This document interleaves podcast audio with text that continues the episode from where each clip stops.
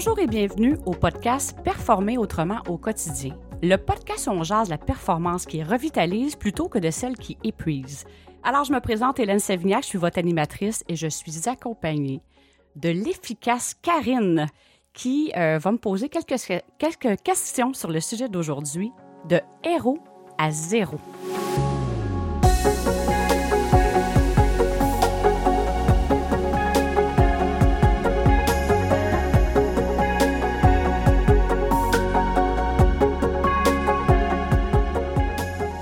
Alors, Karine, comment ça va? Ben, ça va très bien. J'aime ça que tu me donnes mes, des, petits, euh, des petits adjectifs comme ça maintenant.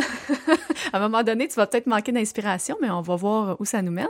Merci beaucoup. Ben, ça me fait plaisir. Je serais surprise parce que tu es tellement multi-potentialiste. Hein. Tu m'as fait découvrir un mot là, euh, quand on avait parlé de ça que je pense pas que je vais être, euh, je vais arriver à épuiser les qualificatifs. Alors, mais ça me fait plaisir que de dire ça là, c'est c'est offert de bon cœur et spontanément en plus. Ah, merci beaucoup. C'est quoi notre sujet aujourd'hui? De héros à zéro. Et en fait, qu'est-ce qui m'a euh, inspiré euh, ce sujet-là?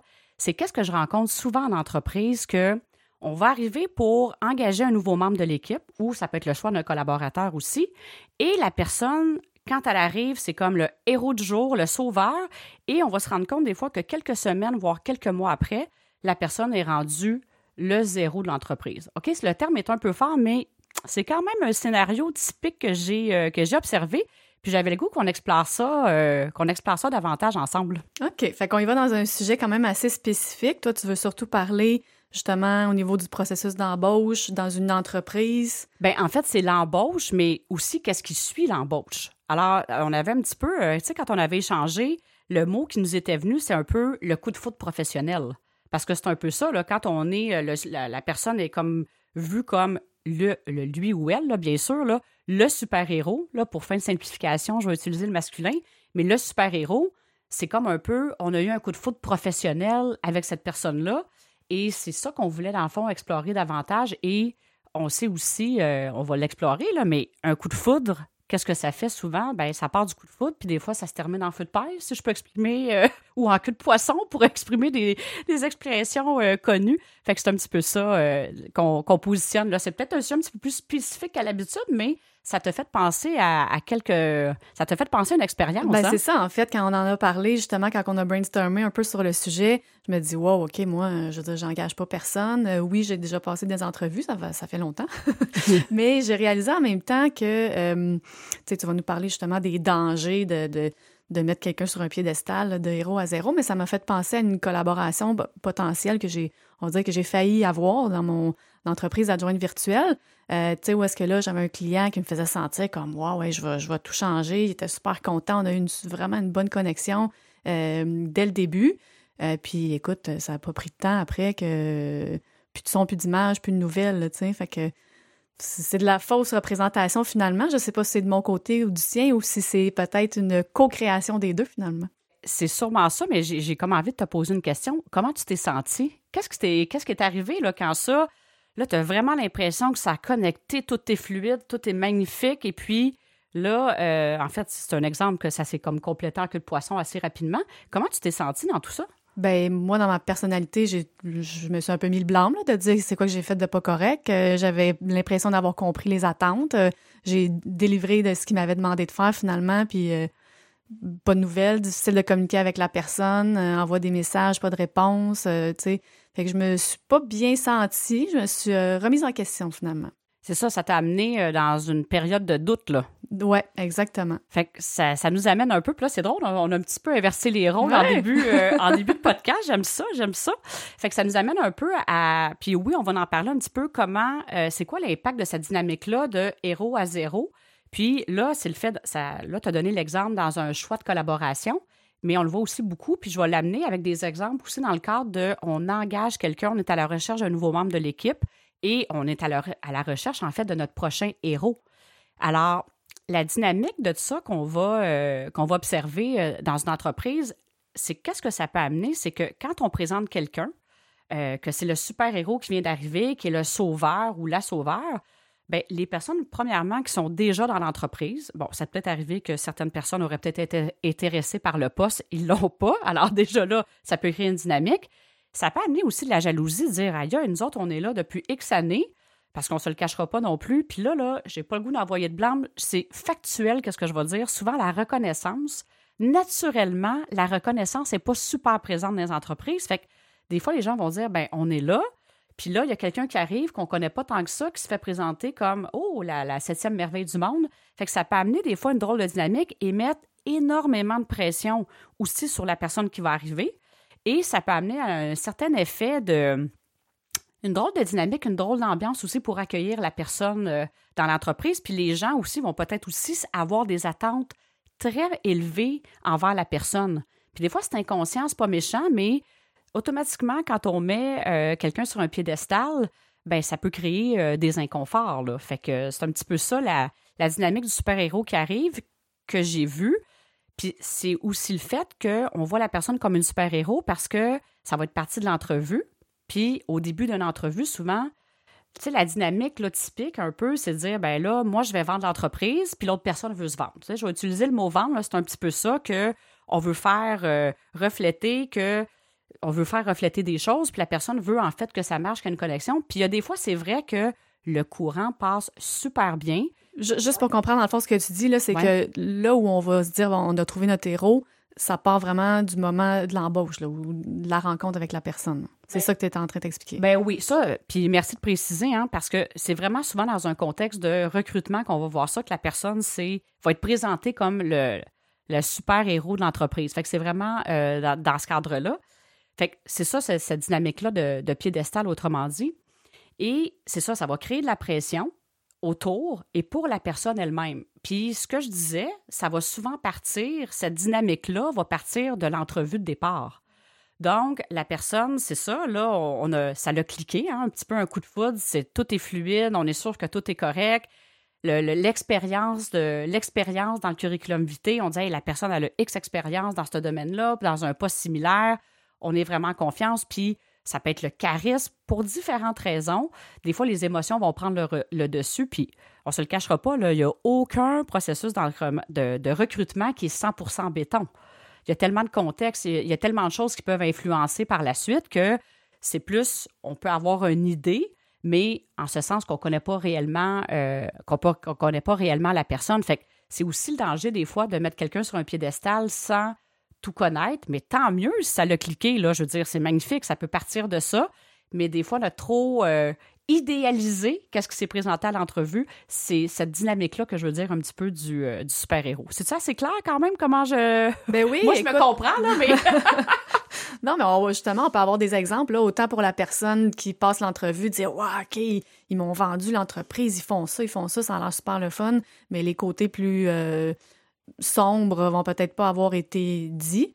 Euh, fait qu'est-ce que ça donne? je serais curieuse que tu nous dises justement qu'est-ce qui se passe après, après cette euh, après l'embauche, après euh, peut-être le coup de foudre, vient une petite lune de miel. Ouais. Puis si ça va pas comme on pensait, qu'est-ce qui arrive?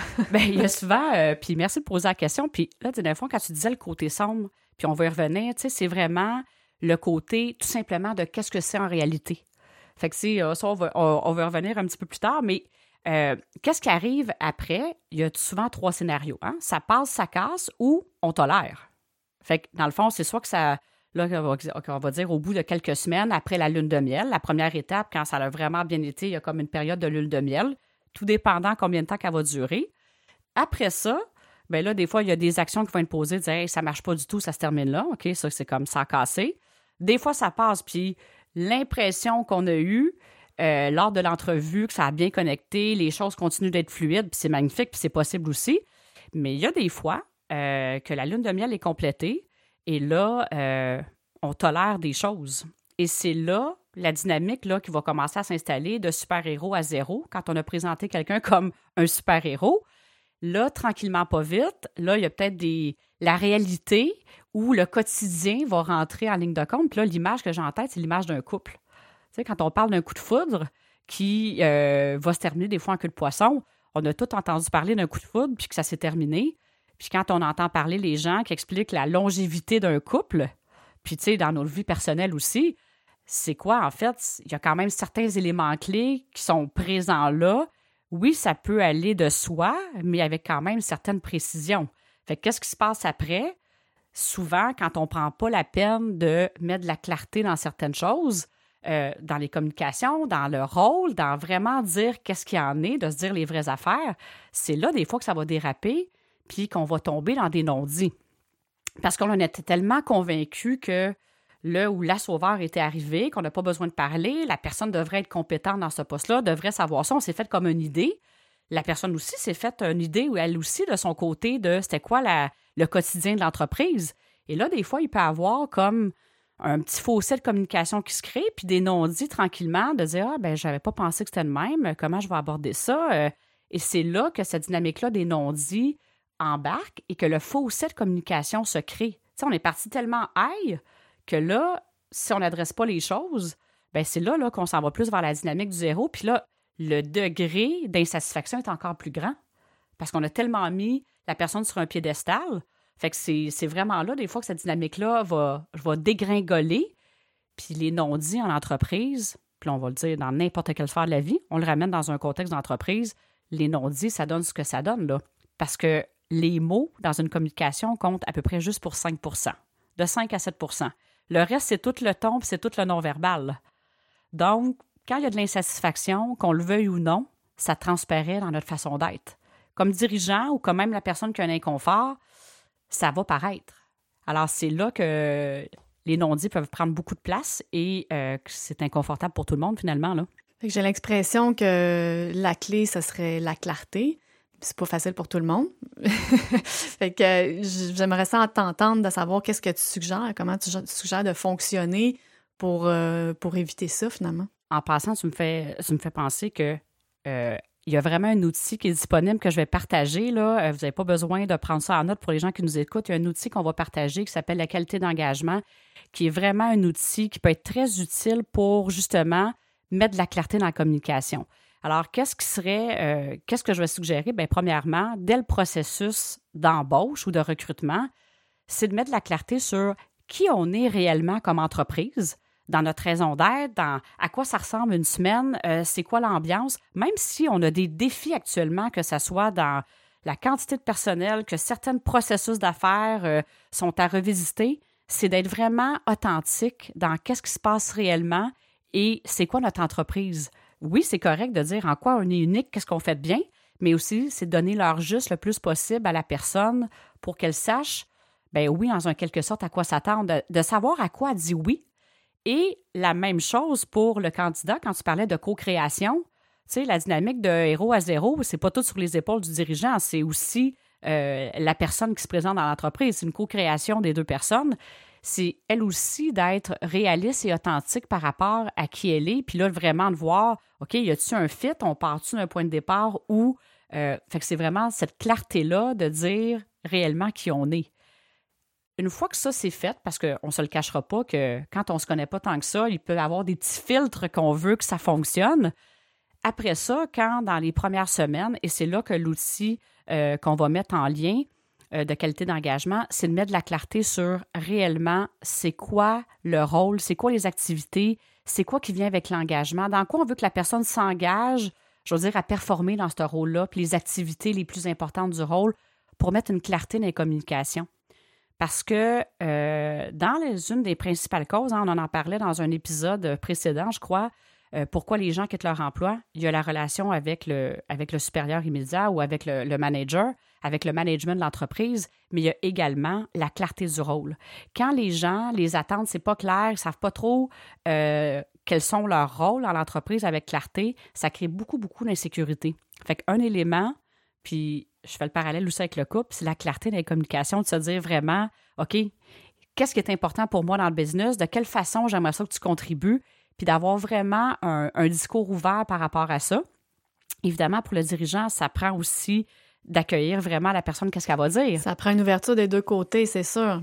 Ça se pratique, ça, je pense, d'être capable de, de communiquer avec clarté ses besoins, ses impressions. Ben c'est ça. Puis, dans le fond, quand on veut contrôler la réaction de l'autre personne, mettons qu'on se dit, OK, on vient d'engager euh, un directeur des ventes qui a 15 ans d'expérience, puis on s'attend que la personne ait de l'expérience, mettons, de faire un plan marketing. Je, vais donner cet exemple-là.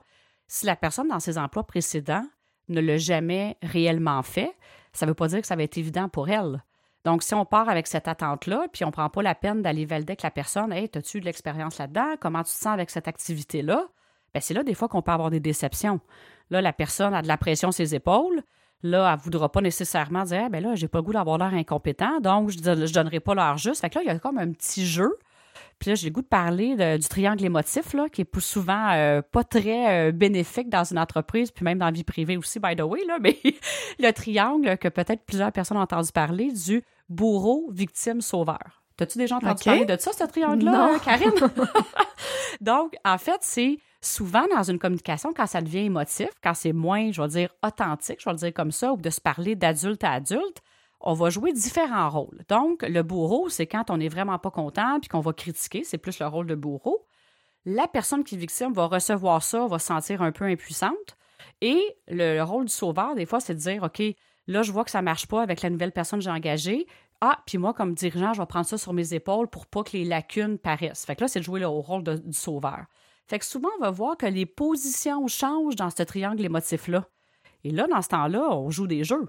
Tu le triangle émotif, on joue des jeux. Fait que là, des fois, on va passer du bureau à la victime. Ah là, ouais, hein, je suis comme pris avec ça. Euh, là, ça fonctionne pas, mais là, j'ai peur de ne pas trouver mieux sur le marché. Pour plein de choses qui vont embarquer là-dedans, qu'on ne se dira pas les vraies affaires parce qu'on va avoir peur de manquer, peur de ne pas trouver une autre source, euh, peur de manquer notre coût. Et c'est là que, en fait, on s'éloigne de l'efficacité aussi, là. Fait que des fois, de prendre le temps de se dire les vraies choses, oui, c'est vrai que ça va prendre un certain courage, mais encore là, dans le podcast, on parle de performer autrement. Alors, euh, je partage aussi que qu'est-ce qui fonctionne pour, euh, ben, pour l'avoir appliqué aussi dans ma vie personnelle, hein, des fois, de dire les vraies affaires, tout est dans la façon qu'on va le dire. Tout va se dire, mais tout est dans la façon qu'on va dire les choses qui va faire, euh, qui va faire la grande différence. Puis c'est la même chose des affaires, on est tous des êtres humains. Puis ça enlève tellement de pression de nommer les choses telles qu'elles sont, mais toujours avec beaucoup d'amour et beaucoup de respect, n'est-ce pas? N'est-ce pas?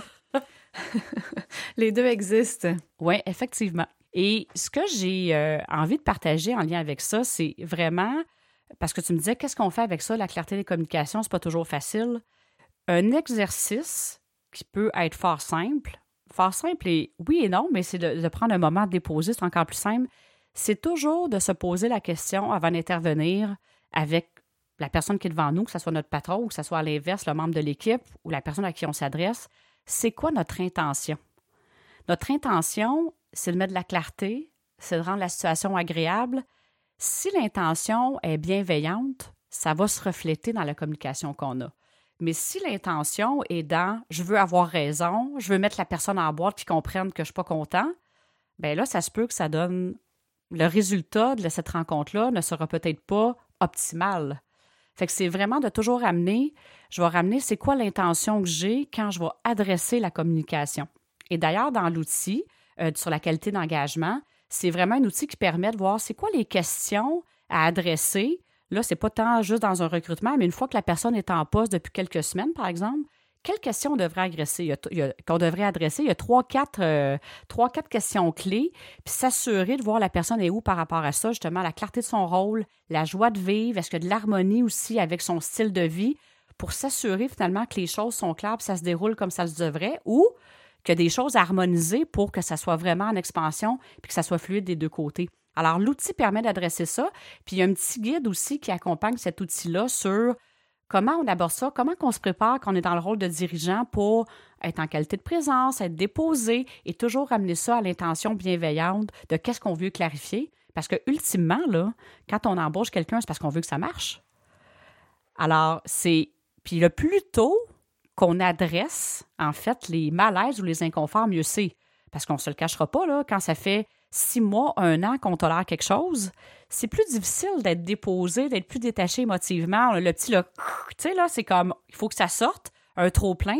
Tandis que quand on adresse les choses au fur et à mesure, c'est beaucoup plus simple. Fait qu'on n'est pas obligé d'attendre que ça soit le gros malaise pour intervenir. C'est sûr, c'est rendu là, ben allons-y pareil et tout s'adresse. Mais plus on le fait rapidement, plus ça permet qu'il n'y ait pas de pression les deux côtés et qu'on voit la réalité telle qu'elle est. Puis ça se peut que la personne dise ben là, avec ces informations-là, c'est pas fait pour moi. Et plus tôt on le sait, mieux c'est aussi. Que, ça continue et que ça soit pas optimal pour les deux côtés. Puis plus souvent qu'autrement, on va harmoniser les choses, puis le reste va se poursuivre et on ne sera pas dans une dynamique très polarisée de on part du héros, puis il tombe à zéro, parce que comment la personne va se sentir après? tu donnais l'exemple en début du podcast, ça t'a amené dans le doute. Mais ben là, quand la personne commence à douter, souvent, qu'est-ce qu'on veut pas qu'il arrive? Elle se sent tellement pas bien qu'elle ne performera pas. Parce que là, quand tu es stressé, ça l'affecte ta, ta, capacité de rétention d'information, tu ne veux pas faire des erreurs, tu marches sur des œufs. Alors là, c'est comme souvent, tu réalises la prophétie, là, ça ne marchera pas parce que la personne elle se sent tellement inconfortable. Fait que c'est cette dynamique-là qui est un peu, je vais utiliser le mot toxique, c'est un petit peu ça aussi. Fait que c'est vraiment, euh, en fait, clarté dans les communications, adresser les non-dits euh, le plus rapidement possible pour qu'il y ait de la fluidité puis de l'harmonie euh, dans la communication interactive. C'est vraiment, puis c'est pas juste la responsabilité du dirigeant, c'est vraiment, c'est vraiment les deux côtés. Là. C'est tellement bien dit, je suis presque sans mots, mais ça, ça me fait vraiment réaliser que tout ce qui est adressé au départ évite de laisser traîner des choses puis que ce soit à recommencer. Puis, tu sais, on se le cachera pas, hein, on a tous déjà entendu ça par rapport euh, des couples, justement, qui disent que ça, ça, fonctionne bien. C'est parce qu'il y a eu une communication interactive en tout temps. Puis ça se peut des fois qu'on se fait pas dire qu'est-ce qu'on a le goût d'entendre, hein? Mais ça veut pas dire pour autant que c'est pas harmonisable en quelque sorte pour que ça fonctionne. Fait que c'est exactement la même dynamique dans une entreprise. C'est prendre le temps de communiquer, même si on avait pensé que c'était pour être pris pour acquis, que ça devrait se passer comme ça. Quand c'est pas le cas, c'est juste une occasion de remettre de la clarté, puis de partir sur des bases qui sont plus solides tout simplement, puis on clarifie, on harmonise, et puis euh, les choses se déroulent, et puis tout le monde est bien. Puis c'est là qu'il y a de l'efficacité. Quand les gens se sentent bien, sont productifs, sont engagés, et euh, c'est pour ça que euh, l'outil de la qualité d'engagement, d'ailleurs, va être disponible, va être dans les liens de l'épisode, et vous allez pouvoir y accéder gracieusement. Euh, avec grand plaisir. Fait que c'est un outil vraiment qui permet de mettre la, clarté en lien avec ça puis de s'assurer que on sent, euh, on est au bon endroit, puis euh, que les choses doivent être adressées pour que la fluidité soit au rendez-vous, soit là. puis en passant, cet outil-là, il est aussi, il peut être utilisé quelqu'un qui est en poste depuis déjà quelques années, puis qu'on sent qu'on a besoin de réaligner des choses, ou même quelqu'un qui est là, juste aller faire un petit son de cloche. Est-ce que la personne est heureuse? Est-ce que tout est bien aligné? Es-tu sur son X aussi? Parce que l'outil permet de, valider ça? Alors, euh, c'est un outil qui, peut, qui a vraiment euh, plusieurs, euh, plusieurs fonctions que je vais vous laisser découvrir. Et évidemment, bien, si vous avez des questions, vous pourrez nous les adresser. Ben, gros merci, Hélène. Vraiment, je t'ai beaucoup écouté là, en fin, en fin d'épisode parce que j'étais flabbergastée. Non, mais c'est vraiment super intéressant. Merci. Ben, merci à toi. Hein. Puis encore là, ça, c'est un bel exemple de co-création qu'on fait ensemble on, s'est donné les lignes directrices du podcast, comment ça devait se dérouler. Euh, tu as ton rôle, j'ai le mien là-dedans, puis on est en train de bâtir ça. Puis plus on fait, euh, en fait, des épisodes, ben, le plaisir était au rendez-vous, on doit le dire dès le départ. Mais il y a une fluidité qui s'installe, puis c'est ça qui, qui, est vraiment le fun, puis l'expansion est là. Alors, merci aussi à toi d'être là puis de poser euh, toujours des questions super intéressantes. Alors, euh, on espère que ça vous plaît aussi. Alors, les gens qui nous écoutent, gênez-vous pas, écrivez-nous vos commentaires. Vous avez des questions, euh, vous avez des suggestions d'invités aussi, des suggestions de sujets.